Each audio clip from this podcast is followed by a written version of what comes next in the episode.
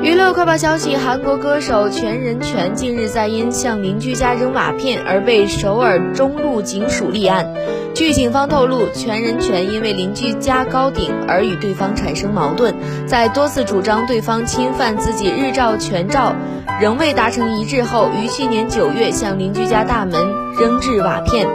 首尔中路警署在接到邻居家报案后，于近日正式对全仁权立案。而全仁权在接受调查时承认部分嫌疑，但坚称自己扔的是石头而不是瓦片。